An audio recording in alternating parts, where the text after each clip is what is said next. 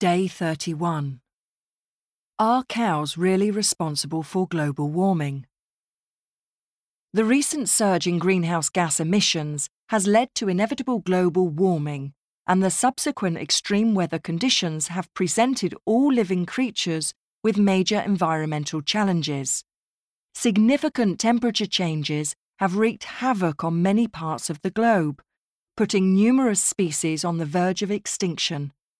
Polar bears, for instance, are starving as the sea ice on which they hunt seals is disappearing, while other animals have perished through punishing heat waves and wildfires.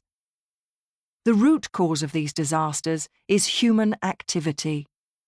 The continued release of harmful emissions, including greenhouse gases through burning fossil fuels, like coal and gas, is to blame. Another factor contributing heavily is intensive livestock farming, particularly of cows, which release huge quantities of methane when digesting their food. In fact, cows do considerably more harm than the transport sector, largely because methane has around 25 times more impact on global warming than the same amount of carbon dioxide. In order to mitigate these environmental impacts and curb cow emissions, one practical approach suggested by many scientists includes feeding cows dietary supplements containing chemical compounds or oils and herbs, and most recently, seaweed.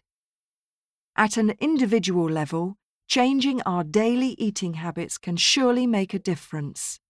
We could all become vegetarians or even vegans, for instance. While this may sound extreme, we can all make changes to the way we eat and live.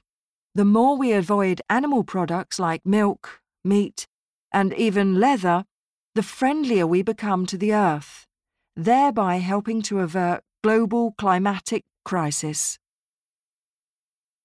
Greenhouse gas, extreme weather, creature, wreak havoc on on the verge of, perish, punishing, heatwave, root cause, be to blame, livestock farming, mitigate, curb, vegan, avert,